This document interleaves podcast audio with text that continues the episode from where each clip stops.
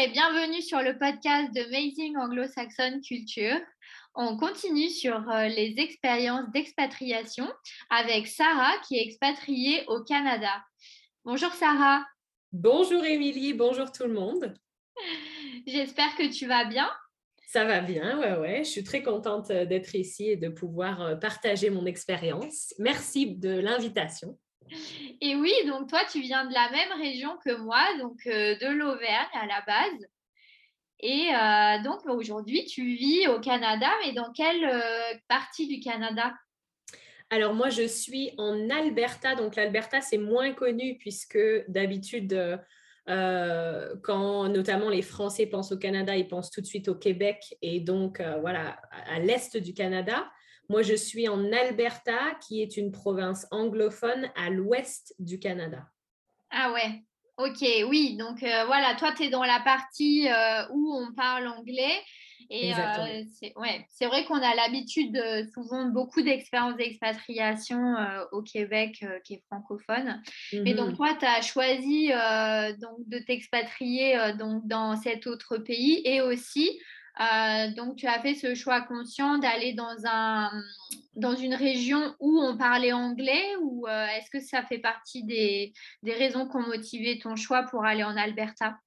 Oui, donc exactement. Euh, moi, j'adore l'anglais et je voulais justement être en immersion anglophone. Donc, j'ai commencé au Québec. J'ai vécu six mois dans la ville de Québec. Euh, mais après, j'ai déménagé pour aller en Alberta parce que moi, je suis euh, fan de musique country.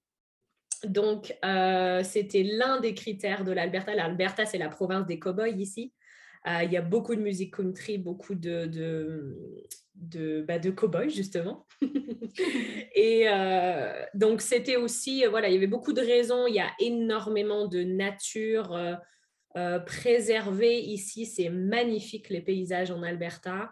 Euh, donc il y avait beaucoup de raisons, mais évidemment, euh, la première, c'était que oui, moi, je voulais être dans une province anglophone parce que l'immersion, c'est une chose, mais aussi étant spécialiste de l'enseignement du français aux anglophones, je voulais évidemment aller dans une province où, où ça allait toucher le bon public, puisque ben, voilà, mmh. pour mon, pour mon business à moi, euh, le Québec n'est absolument pas le lieu euh, où euh, justement je pourrais trouver du travail.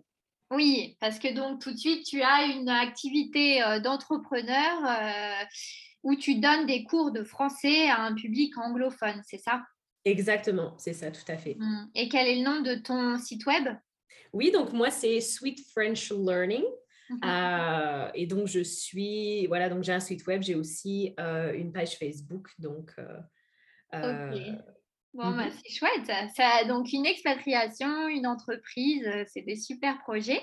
Et mmh est-ce que tu peux nous raconter comment tout ça a commencé? D'où est partie l'idée? De quoi tu t'es inspiré pour former ce projet? Oui, alors ça a été un long, euh, je dirais un long processus, un rêve qui a évolué. ça a commencé lors de ma dernière année de lycée.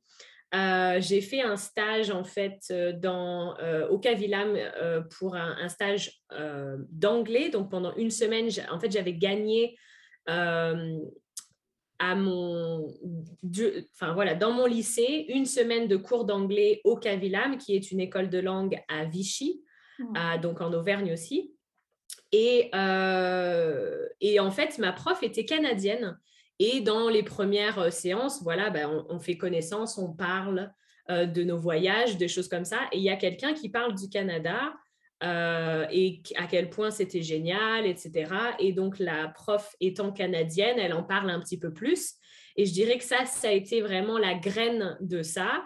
Je me suis dit, ouais, j'aimerais vraiment visiter le Canada. Mmh. et puis, ce rêve-là a évolué dans le sens où quand je suis allée à l'université, euh, j'ai essayé d'aller étudier au Canada, euh, donc euh, comment dire, comme une partie en gros de mon curriculum universitaire. et ça a été très très difficile parce que j'avais en tête le Québec, parce que j'étais pas du tout, comment dire, confiante au point de vue de mon anglais, puisque bah, l'enseignement de l'anglais en France est vraiment très pauvre, je dirais. Mmh. donc, j'avais pas assez confiance pour aller ailleurs. Puis moi, vraiment, c'était ça. Hein, c'était en tant que Française, le Canada, c'était surtout le Québec. Hein, ça, voilà. Euh, donc, euh, j'avais exploré cette idée-là. Et puis, j'ai eu beaucoup, beaucoup de découragement sur mon parcours. les conseillers, les professeurs, mes parents, ma famille, voilà, tout le monde me disait, mais non, mais t'iras jamais je me souviens encore, c'est une dame qui s'occupait des relations internationales à la fac qui m'a dit Ah, mais de toute façon, euh, il y, a, très peu de chance, hein. vous, pouvez, euh, euh, vous pouvez même carrément abandonner parce que là, voilà, il faut vraiment un dossier excellent pour être accepté au Canada. Donc, ça m'a cassé. ah ouais, non, mais vraiment, c'était, tu sais, il y a cette expression casser l'idée dans l'œuf. C'était exactement ça. Je suis sortie dépité, démotivé de, cette, de ce rendez-vous-là. Et je me suis dit, c'est bon, j'y arriverai jamais. Il n'y a personne, en gros, qui croit en ça. Euh. et ça m'a... Voilà, donc j'ai laissé ça. C'était en, licence deuxième année, je me souviens. Euh, j'ai repoussé ce projet au master. Et euh, au master, j'avais postulé pour le Canada. Et je me souviens d'ailleurs que c'était euh, dans une euh, province anglophone pour être assistante de français. donc ça, ça me paraissait déjà un peu mieux parce qu'il y avait un, côté, ben voilà, il y aura le français, mais il y aura aussi l'anglais. puis c'est une expérience professionnelle, donc ça pouvait ajouter de la valeur aussi à mon CV, etc. Mmh. Et mon expérience. Et puis, eh bien, en temps, moi j'ai fait un, un parcours FLE, donc français langue étrangère. Euh, pour ceux qui ne savent pas, donc c'est l'enseignement du français aux étrangers. Et en fait, dans ce programme-là, bizarrement, eh bien, c'était la fac d'anglais qui était prioritaire. Il y avait seulement 17 places.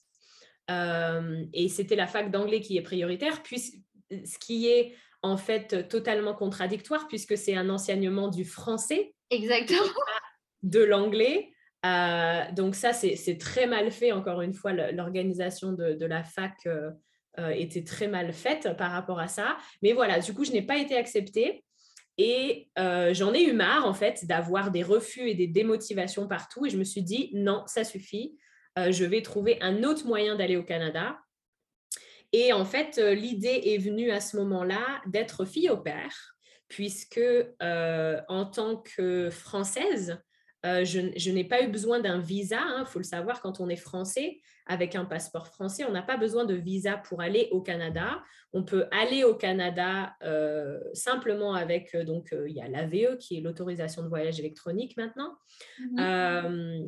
et donc j'ai pu partir là-bas pendant six mois.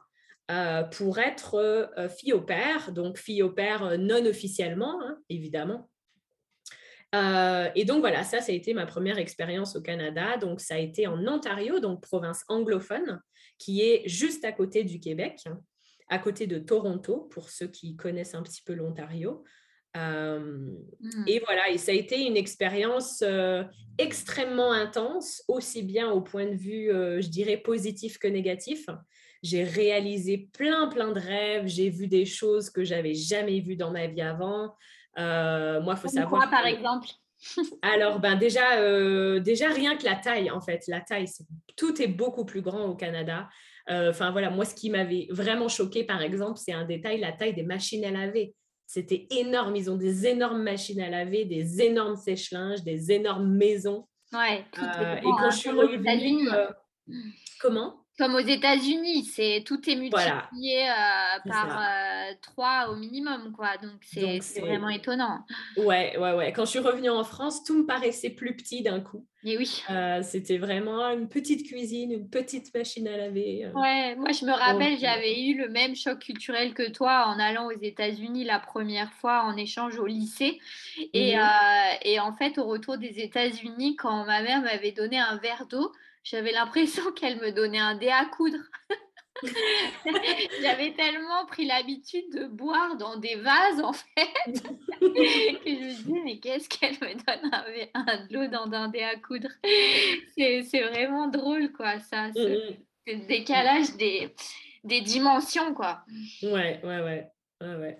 Non, puis d'autres choses, le, comment dire, la, ça m'a permis d'avoir un autre regard sur ma culture, euh, d'avoir aussi euh, un regard, puisque j'ai eu une expérience de bénévolat dans une école, et j'ai vu à quel point, mais il y avait tellement de choses à améliorer dans l'école française, l'école publique française.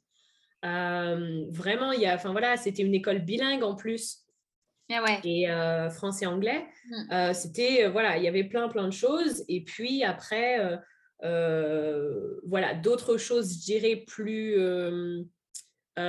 plus culturelles, notamment dans l'éducation des enfants, des choses comme ça, ou mmh. qui étaient très différentes aussi. Oui, avec plus de bienveillance, plus de liberté, c'est plus d'écoute. Je pense qu'il y a eu de l'avance dans ces pays-là par rapport à la France sur ces sujets. Oui, ça, je pense qu'il y a, au niveau psychologique, ça, je l'avais déjà entendu parler. J'ai une amie qui est, qui est neuropsychologue et elle m'avait déjà dit que le Canada est beaucoup plus en avance sur le champ psychologique, notamment et psychiatrique. mais c'était. alors après, il y, a du, il y a du positif et du négatif, hein, évidemment.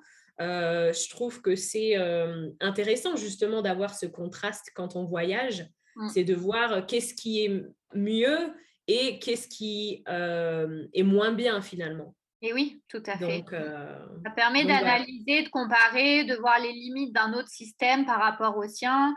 Des fois, de se rendre compte que certaines choses sont bien mieux ailleurs et parfois de se rendre compte qu'on croyait que c'était mieux ailleurs et qu'en fait, non.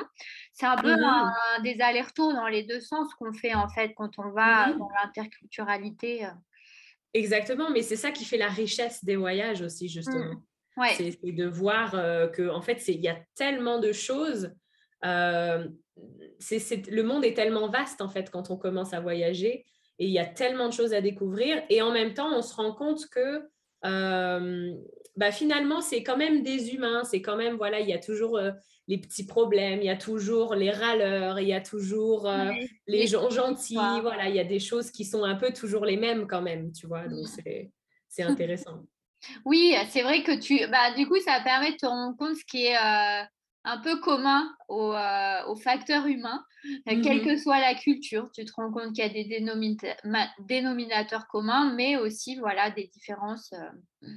Mmh et mmh donc, alors, donc, tu pars euh, finalement par tes propres moyens faire cette, expérience de jeune fille au père, parce qu'à un moment donné, tu dis, je vais faire mon expérience au Canada, et tu as super bien fait de prendre les choses en main et, et, indépendamment, en fait, de tous les systèmes à un moment donné, de mettre ton projet en place, parce que je pense que c'est la meilleure façon d'être sûr de vivre ce qu'on a envie de vivre. Et, euh, et, donc, à la suite de cette expérience au père, donc, tu reviens en France, et là, euh, donc, qu'est-ce que tu fais Exactement. Donc, euh, euh, j'étais. Euh, cette expérience, en fait, m'avait. voilà, je, suis rentrée, je me suis dit, je vais retourner au Canada. Ça, c'est sûr. D'une façon ou d'une autre, je vais retourner. Mais j'étais un peu perdue quand je suis rentrée. déjà, à l'époque, je ne savais absolument pas, justement, ce fameux syndrome de retour de voyage. Euh, je, n'en avais absolument pas euh, conscience ni connaissance. Donc ça, faut le savoir aussi quand on, quand on voyage, c'est qu'il y a une période de réadaptation au retour qui, qui, peut être très intense et notamment euh, très intense au point de vue émotionnel, psychologique. Mmh. Et moi, j'ai eu cette phase-là de, voilà, j'étais un peu perdue, je n'avais pas vraiment envie de revenir en France, mais en même temps, j'avais quand même envie d'être en France. Il y avait beaucoup de choses qui me manquaient euh, et en même temps, j'étais là, bah oui, mais pourtant, c'est ma maison, la France. Pourquoi est-ce que j'ai ce sentiment de, de déphaser un peu? Ouais, c'est ça. Euh, tu avais accepté euh, des éléments de l'autre culture qui t'avaient plu et touché au cœur. Donc, c'était un petit peu chez toi là-bas. Mais à la fois, la France était encore chez toi. Donc, il y a une phase un peu compliquée où tu es un peu entre deux. Exactement, tout à fait. Et ça, on n'en parle pas assez, je trouve, dans, pour les gens qui voyagent, mmh. euh, que ce soit en allant là-bas ou en revenant dans notre pays d'origine, il y a une phase d'adaptation et c'est très important d'en parler parce que ça peut être, euh, comment dire, euh, confus et les gens peuvent se dire, oh là là, mais soit j'ai détesté mon voyage, soit je déteste mon pays d'origine alors que non, c'est une phase, il y a du changement, c'est normal, on bouge, on n'est plus, mmh. euh, on n'a plus les mêmes repères, euh, donc c'est important d'en parler. Mais euh, pour mmh. répondre à ta question, donc j'ai décidé après ça de me restabiliser un petit peu et de finir mon master 2. Mmh donc je suis retournée aux études, mais j'ai très vite compris que finalement, je me sentais pas prête en fait d'enseigner euh, tout de suite en revenant euh, de, trouver un travail dans, mon domaine, donc pour enseigner le français aux étrangers. Euh, et puis, je savais de toute façon déjà que la France, c'était pas vraiment le, lieu pour prospérer dans ce domaine-là. Hein. Le, le, fleu est quand même très précaire en France. Mmh. Donc voilà, j'avais dans cette idée de, je me dis, bon, voilà, j'avais déjà pris quelques renseignements avant de partir, comment revenir, quel serait mon statut de prof au Canada, etc. Euh, et donc je continue, euh, je, finis euh, mon master 2. et puis, j'ai, à ce moment-là dans ma vie, j'ai eu une relation amoureuse et une rupture très, très difficile et en fait, cette rupture difficile m'a fait remettre beaucoup de choses en question. Et puis, je me suis dit, bah, tiens, je vais commencer des projets, on verra ce qui se met en place. Et donc, à ce moment-là, j'avais déjà pris des renseignements pour le PVT, donc le permis vacances-travail. Ah oui. pour partir au Canada. Et il y avait à ce moment-là, donc si je me souviens bien, c'était en 2015, fin 2015, il y a eu un grand chamboulement dans le processus de candidature et le processus de euh, tirage au sort du Canada ah euh, et dont du PVT Canada, pardon. Euh, et en fait, moi, j'ai eu la chance de suivre ça de très près puisque je ne travaillais pas à ce moment-là. Et j'ai postulé le lendemain de l'ouverture du bassin. Donc, le bassin, c'est-à-dire la catégorie du PVT pour s'inscrire. Euh, et je me suis inscrite tout de suite et en fait, j'ai eu une réponse euh, dans, euh, voilà, dans, les, dans les jours suivants. Ah donc, mmh. ma candidature avait été, comment dire, retenue. Donc, maintenant, il fallait faire tout le dossier parce qu'il faut savoir que le PVT, ce n'est pas un oui tout de suite, il y a tout un dossier à faire. Mmh. et donc, je me suis activée, comment dire, euh, pour faire tout ça, quoi, pour faire mon, mon PVT. et le changement, euh, le changement dont tu parles dans le processus du PVT, c'est qu'à ce moment-là, ils ont ouvert plus de places que d'habitude? Alors, euh, pas vraiment. En fait, c'était que avant le PVT, donc avant fin 2015, ils ouvraient en disant voilà, le, le, PVT Canada ouvre tel jour à telle heure. Et en gros, c'est les premiers arrivés, les premiers servis. Donc, si on se connecte quatre minutes trop tard, eh bien, c'est foutu pour cette année-là. Il faut attendre un an. Hmm. Euh, et là, ils ont changé ça. Ils ont dit, tout le monde peut s'inscrire, mais c'est-à-dire qu'il n'y a, pas de, a, pas, a pas de date limite finalement pour s'inscrire. Tout le monde peut s'inscrire, mais euh, seulement une, quantité de personnes, donc je crois qu'à ce moment-là, c'était par exemple 400 personnes, mmh ont été tirées au sort et peuvent postuler. Et on a 10 jours pour postuler. Alors peut-être que maintenant les délais ont changé puisque ça fait plusieurs années, mmh. mais on avait 10 jours pour postuler. Euh, non, pardon, on avait 10 jours pour accepter. Après, on a 30 jours pour postuler. Et mmh. en fait, c'est automatique, c'est-à-dire qu'au bout de 10 jours, si la personne qui a été retenue ne n'accepte pas, elle est automatiquement remise dans le bassin et quelqu'un d'autre est prélevé. Donc en fait, moi, je trouve que c'est beaucoup plus juste.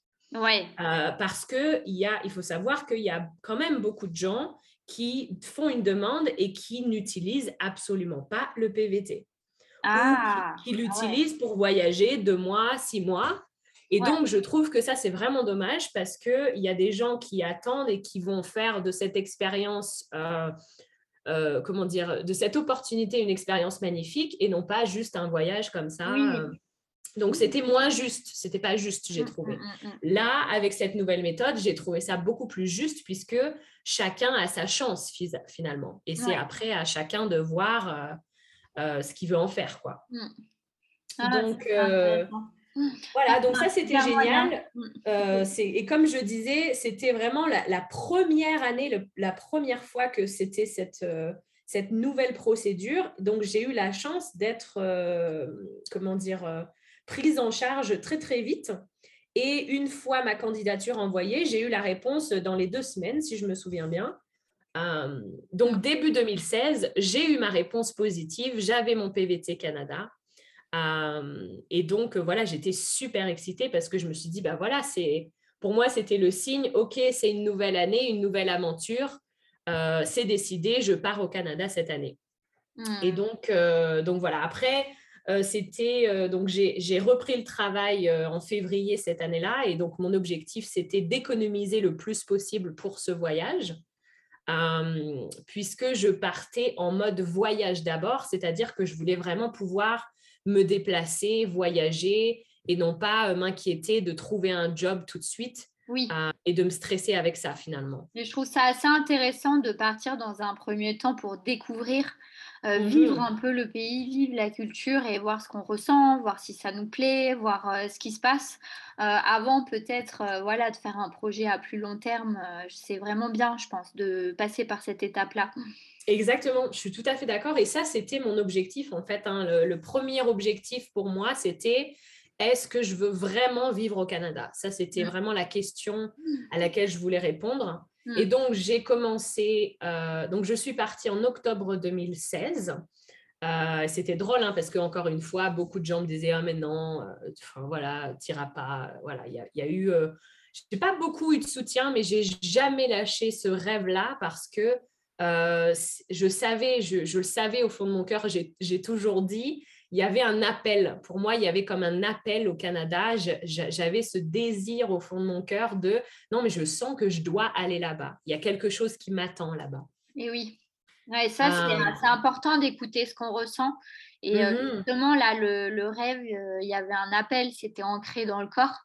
Donc, à un moment donné, c'est euh, voilà, faut s'écouter en fait. Exactement. Et puis, ça, c'est ce que je dis à beaucoup, beaucoup de gens qui ont justement, et si jamais euh, euh, ceux qui nous écoutent ont cette, cette envie-là de oh, j'aimerais beaucoup faire ça, j'aimerais beaucoup faire ça, mais faites-le, faites-le parce que ça, c'est vraiment. Il y a toujours des gens qui vont nous décourager. Il y a toujours plein d'excuses. Mais quand on veut réellement quelque chose, on trouve un moyen de d'y parvenir. Ça, et vraiment, j'en suis la preuve euh, en chair et en os. Oui. Euh, il y a eu plein d'obstacles, plein d'embûches, euh, y compris financières. Ça n'a pas été facile, mais je n'ai jamais lâché. et c'est la raison pour laquelle aujourd'hui j'ai la vie que j'ai. C'est parce que c'est vraiment ça, il ne faut jamais lâcher. Il y a toujours des solutions, il y a toujours un autre chemin si jamais il y a des obstacles. Donc voilà, c'est vraiment ça, quoi.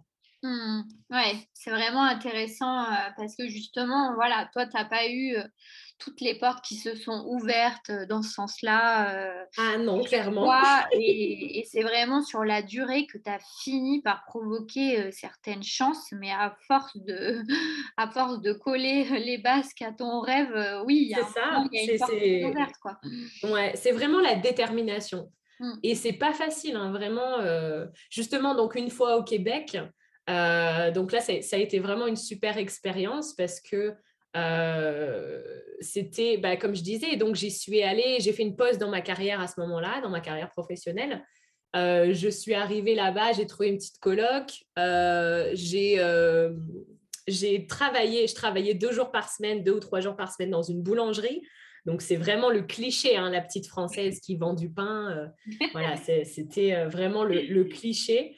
Euh, mais c'était génial. J'étais entourée de Québécois. D'ailleurs, mon accent a, changé quand je vivais au Québec. J'avais j'ai été, comment dire, j'avais l'empreinte québécoise et mon accent s'est modifié. Je me souviens encore de ma mère qui me disait Oh là là, mais tu perds ton identité. Euh, non, non, c'était simplement, euh, moi, je, suis très euh, sensible à mon environnement. Et donc, au fur et à mesure des mois, tout simplement, eh bien, mon, mon accent français s'est adapté au local, ce qui n'a pas été le cas. Par exemple, j'avais une coloc française de Paris qui, elle, était avec beaucoup de, de, Français et de, de Québécois à l'université, mais son accent ne s'est pas modifié. Hmm. Donc, ça dépend vraiment des personnes. Mais moi, voilà, j'étais vraiment en pleine ouverture, en, plein, euh, en pleine immersion. Je voulais, euh, comment dire, euh, boire cette immersion canadienne et vraiment m'en imprégner. Et, donc, voilà, ça, ça, a été le cas finalement.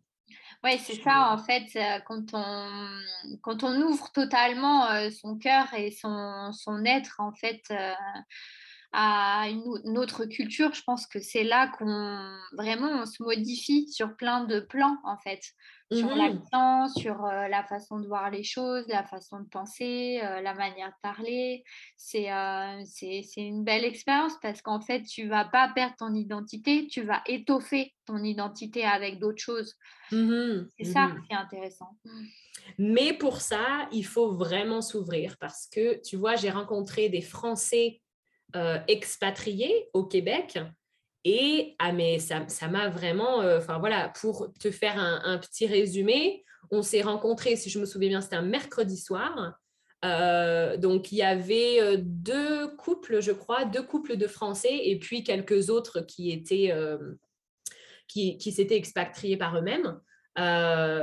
et c'était toute la soirée, râler sur des choses, et les hivers, c'est chiant, et si et ça. Mais je me suis dit, mais moi, j'étais là, mais si c'est si mal que ça, pourquoi est-ce que vous vivez encore au Canada? Vraiment, ça m'a ça m'a dégoûté de, de, ça quoi. Et je me suis dit, c'est la dernière fois que je traîne avec des Français ici au Canada. Ça, c'était vraiment. Euh, euh, en fait, c'était c'était pas des gens, selon moi. Euh, peut-être qu'ils avaient leur maison, Peut-être qu'ils avaient leur job, mais c'était pas du tout des gens intégrés à la culture. c'était euh, des Français qui se réunissent entre Français, qui se plaignent entre Français. Voilà, donc euh, il faut savoir qu'au Québec, euh, souvent les Français se disent nos cousins, nos cousins, mais les Français ont mauvaise réputation parce que justement, voilà, c'est ça. Ils arrivent en, en petits rois en disant, eh, c'est nous, c'est nous, mais non, non, Ici, on est les immigrés, on est les étrangers. Il faut bien le savoir. Eh Donc, euh, ça, c'est, voilà, il y a ce côté arrogant des Français. Mmh. Euh, il faut euh, faire très, très attention parce que quand on voyage dans une autre culture, même si c'est une culture francophone, mmh. on n'est pas du tout, on est les invités, on est les immigrés. Il faut bien se rappeler ça. je me souviens d'une autre fille française qui, qui était venue et elle disait Ah là là, mais c'est chiant, les Québécois me passent devant, euh, je trouve pas de, de job. Ben, je, je, lui ai dit ben, Tu tu t'attends à quoi? Évidemment, tu, tu viens d'arriver, ça fait quelques mois que tu es ici, tu es immigré, tu n'as aucune expérience au Canada. Évidemment que les locaux qualifiés vont te passer devant, ça c'est évident. Eh mais voilà, il y avait ce côté, ben non, c'est normal, moi je suis française, je devrais être en premier. Euh. Voilà, et donc ça, c'est très, euh, comment dire, c'est quelque chose que je n'avais absolument pas. Et c'est voilà, c'est ce que c'est ce que j'entends par le fait de vraiment de s'ouvrir et d'embrasser la culture, c'est que mmh. euh, ceux qui restent dans cette mentalité fermée, euh, comment dire, en attendant des choses des autres, bah, c'est c'est pas vraiment des gens qui voyagent en fait, c'est des gens qui se déplacent, mais c'est pas vraiment des gens qui voyagent. Mmh. Euh, donc, c'est dommage, je trouve. C'est ça, voyager, c'est une implication intérieure et totale. Et euh, comme tu dis, une ouverture à l'autre à tous les niveaux. C'est pas juste de se transposer soi-même euh, dans un autre endroit et puis attendre que tout se passe comme chez nous. Exactement. Et puis après, je pense quand même que euh, même si bien sûr, ben, comme dans tout pays, il y a de la compétition hein, pour les, les jobs et tout ça, et c'est normal, et il y a toujours des gens euh, parfois qui sont mieux placés, mais quand même, le, le Canada reste une terre ouverte, une terre d'accueil. Donc, quand on s'y prend bien et qu'on met un peu les formes, un peu de patience et, qu'on fait ce qu'il faut pour montrer sa bonne foi, pour s'intégrer, je pense qu'ils sont quand même assez ouverts et, contents de faire une place aux, gens qui font l'effort. Ouais, ça, ça, je suis d'accord. Il y a énormément, énormément d'ouverture, ça c'est ouais, C'est ça qui compte en fait. Mais comme tu dis, le fait qu'il soit une terre d'accueil, qu'il soit ouvert, ça ne veut pas dire qu'on arrive et qu'on a tous les droits, qu'on est tout permis. Il y a quand même toute une, bah, un processus à suivre en fait pour se, mmh pour mmh s'acclimater avec eux, comprendre leur fonctionnement, adopter un peu leurs expressions, comprendre leur langue aussi, parce que mine de rien, le français, c'est pas le même. Mmh. Non, exactement. Le, québécois est différent, mais il faut savoir quand même que euh, la base est tout à fait similaire, hein, mmh. puisque le, québécois part, euh, par des Français euh, donc installés, les, colons. Hein. donc la, base est, la même, mais voilà, ce sont des langues qui ont évolué différemment. Mmh. et donc, c'est pour ça que c'est différent. Ok. Et donc alors à ce moment-là, donc tu pars donc en PVT, tu es donc dans une boulangerie, etc. Et combien de temps ça, ça, ça dure? Alors plusieurs mois? Oui, alors c'est ça. Je suis restée donc à peu près six mois au Québec. Donc j'avais un PVT de deux ans. donc c'est-à-dire que pendant deux ans, je pouvais me déplacer, travailler ou pas dans tout le Canada. Mhm. Euh, je suis revenue en France après mon expérience au Québec pour euh, aussi changer mes valises, puisque euh, donc mon, mon départ en Alberta était différent. Cette fois-ci, mon objectif. Donc, j'ai eu ma réponse. Oui, je voulais m'installer au Canada pour vivre. Ça, pour moi, c'était tout à fait clair. Ouais. et donc, maintenant, la question, c'était, bah oui, mais où s'installer? Parce que c'est extrême, enfin, c'est très, très vaste et chaque province est différente. Ça, il faut le savoir. 90% du, du, Canada est anglophone. Donc, voilà, c'était la question bah, où m'installer? Donc, je, décide de, partir en Alberta pour les raisons dont j'ai parlé au début. Hein. donc, voilà, la nature, la musique country. Et j'avais aussi une opportunité d'emploi à ce moment-là.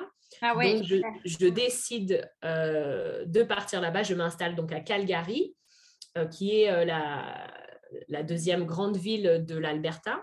Mmh et donc, voilà, bah, c'est un peu les mêmes processus. Hein. trouver trouver mon, chez-moi. Donc, j'ai trouvé un appart. Cette fois-ci, j'étais seule. Alors, c'est beaucoup plus cher en Alberta, hein, surtout dans une grande ville. Hein. Euh, donc là, mon budget a été euh, très vite épuisé, donc j'ai dû trouver du travail assez vite pour pouvoir vivre ici. Euh, et, voilà, et puis au bout de quelques mois, c'était fait. Je, me suis dit, bah oui, c'est là, c'est là que je veux être. J'ai trouvé, j'ai trouvé l'endroit où je veux être. Et donc depuis, depuis 2017, je suis ici à Calgary. donc ça va faire, ça va faire cinq ans cet été. Ah ouais, génial. Voilà. Ouais, donc c'est une belle, euh, c'est une belle épopée donc, euh, que tu as mise en place pour euh, finalement trouver exactement l'endroit où tu avais envie d'être. Et donc à Calgary, tu peux t'éclater avec la danse country parce qu'apparemment c'est, quelque chose qui se pratique beaucoup là-bas. Exactement, oui, oui, la, la, musique country, la danse en ligne, c'est très, très populaire. Il y a le plus grand festival en plein air ici, le Calgary Stampede, qui se, qui se tient en juillet.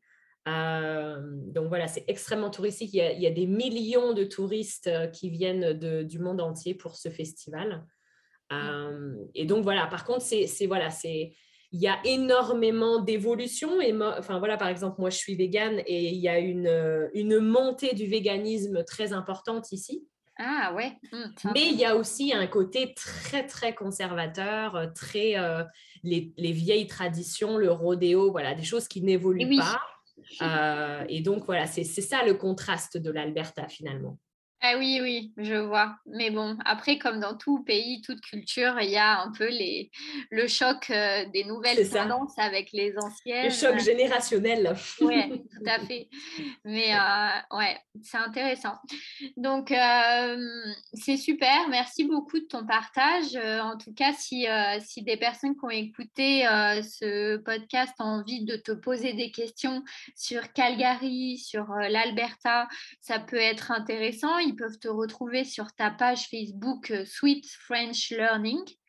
Exactement. Euh, voilà. avec très grand plaisir, euh, vraiment, merci Émilie de, de m'avoir invitée. Je parle toujours du Canada avec grand plaisir. les, je sais que les démarches de voyage et d'immigration sont parfois très fatigantes, très longues, très difficiles. Donc voilà, si, si, je peux aider, s'il y a des conseils ou des questions, avec grand plaisir, aucun problème. Oui, bah en tout cas, ton exemple reste un super bel exemple parce que tu as été jusqu'au bout, ça a marché. Euh, ça t'a mmh permis de trouver l'endroit où tu es bien et euh, vraiment, euh, c'est l'objectif d'une expatriation. Donc, c'est une belle réussite. Bravo à toi. Merci beaucoup. Merci beaucoup, Émilie à bientôt euh, donc sur le podcast d'Amazing Anglo-Saxon Culture. N'hésitez pas à aller visiter le site web sur la culture anglo-saxonne qui s'appelle aussi Amazing Anglo-Saxon Culture où je partage des, euh, des contenus sur la musique, euh, le cinéma, les voyages et toutes les découvertes que je trouve formidables dans la culture anglo-saxonne. À très bientôt.